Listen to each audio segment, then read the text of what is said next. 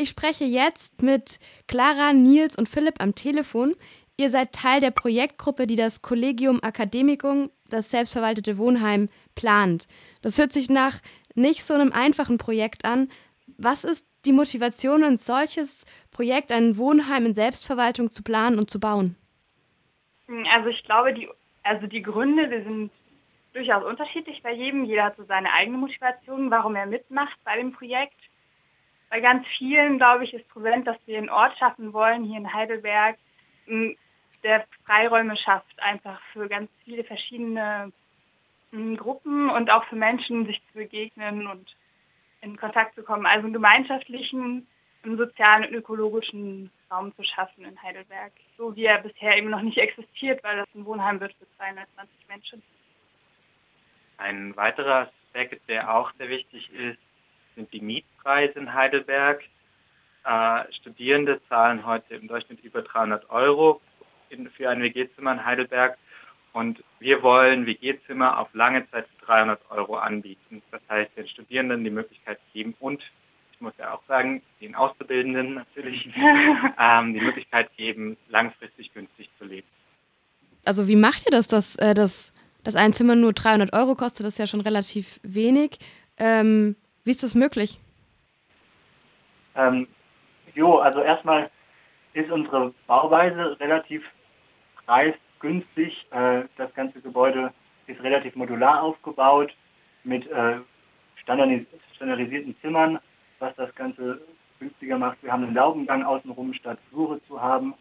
Ähm, wir bekommen Fördermittel von, Bunde, von der großen Bundes äh, guten Bundesfördertopf, mit denen wir auch nochmal den Preis etwas senken können. Und äh, unser Finanzierungsmodell ist das äh, Mietzingersyndikatsmodell. Das heißt, äh, wir finanzieren uns auch zum Teil über Direktkredite, die natürlich auch nochmal das Zinsniveau für uns senken.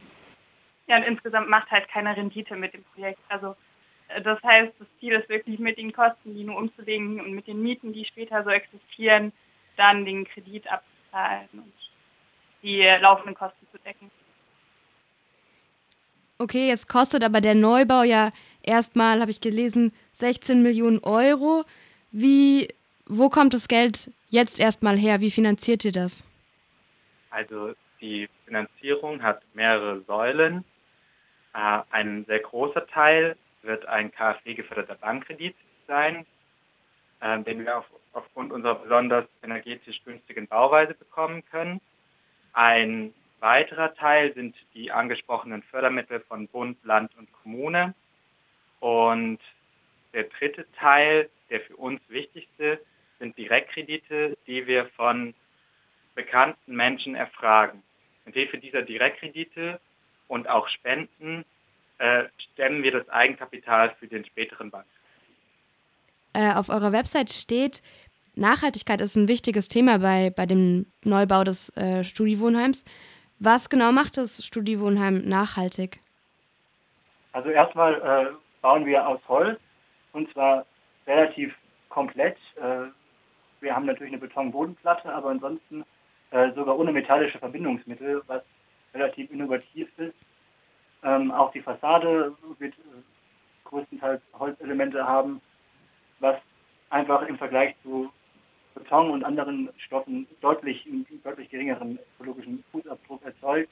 Wir haben eine große Solaranlage, die wir auf dem Dach planen, sodass äh, die dann gekoppelt mit einer Batterie auch ein relativ großes Maß an Öko, äh, Ökostromnutzung im Haus erlauben kann.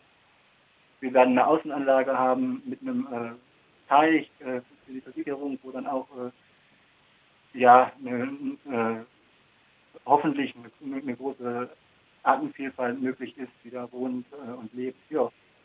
Neben den ökologischen Aspekten der Nachhaltigkeit ist auch wichtig, die Stadt Heidelberg nachhaltig durch unser Projekt zu prägen. Das bedeutet, dass wir hoffen, dass die Menschen, die in diesem Wohnheim leben werden, sich engagieren und dadurch die Stadt mit verändern und Dinge hier bewegen. Das führt gerade sehr gut zu meiner nächsten Frage. Der Untertitel auf eurer Homepage ist Gemeinsam Leben und Lernen. Was sind eure Visionen von diesem gemeinsamen Leben und Lernen in einem selbstverwalteten Wohnheim? Also ähm, der Bildungsaspekt ähm, ganz wichtig bei den selbstverwalteten Wohnheimen. Und es gibt da verschiedene Bereiche, die dazu mit reinfallen. Also zum einen ist unser Ziel eben zum einen durch die Bewohnerschaft möglichst viel verschiedene Menschen an einen Ort eben begegnen zu lassen. Also zum einen dadurch, dass wir Studierende und Auszubildende in unserem Wohnheim werden, ähm, haben werden. Und auch natürlich dadurch, ähm, dass das aus verschiedensten Fachrichtungen kommen soll. Zum anderen ist es natürlich so, wenn man ein selbstverwaltetes Wohnheim hat, heißt es, dass jeder auch die Chance hat, ähm, sich dort eben zu engagieren und sich einzusetzen in verschiedenster Art und Weise, sei es jetzt in Gremien oder bei Veranstaltungen, also beim Organisieren von Veranstaltungen.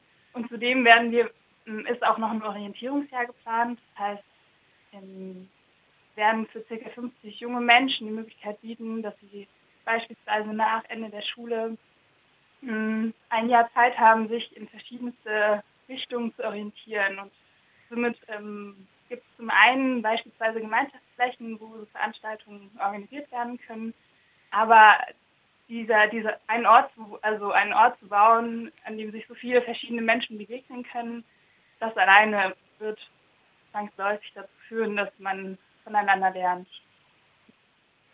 Okay, also gemeinsames Lernen. Die, die ersten BewohnerInnen sollen schon 2019 äh, in den neuen Bau einziehen. Bis dahin bleibt jetzt nur noch ein bisschen weniger als ein Jahr Zeit. Was sind für euch jetzt die nächsten Schritte oder die wichtigsten Aufgaben, die in den kommenden Monaten anstehen? Also ich muss kurz korrigieren, das haben wir auch heute erst getan. Ähm, bei alle, beim aktuellen Planungsstand rechnen wir damit, dass die ersten BewohnerInnen 2020 einziehen werden, nicht mehr 2019. Die okay. nächsten Schritte, die bevorstehen, ist der Grundstückskauf. Dort befinden wir uns gerade in Verhandlungen mit der Stadt Heidelberg und hoffen, das nächsten Monat abschließen zu können. Der darauf folgende oder eigentlich gleichzeitig laufende Schritt sind die Ausschreibungen. Da geht es darum, ähm, Unternehmen zu finden, die Teile unseres Holzhauses, unseres Wohnheims bauen werden.